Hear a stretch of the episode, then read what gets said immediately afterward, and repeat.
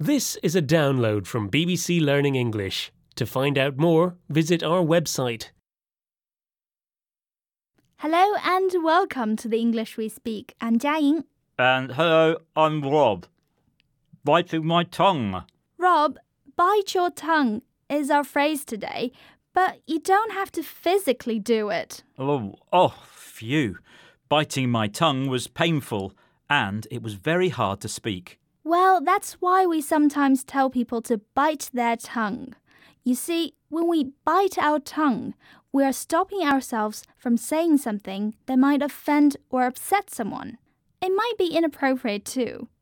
You might also say to someone else, bite your tongue. It means don't say it. But, Rob, we don't physically bite our tongues. Right, so for example, I shouldn't tell someone they've put on weight. I should bite my tongue. Exactly. Just like the people in these examples. I wanted to tell him his new shirt looked awful, but I decided to bite my tongue.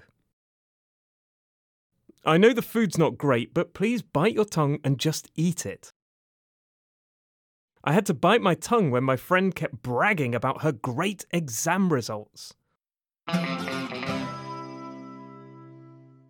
This is the English we speak from BBC Learning English.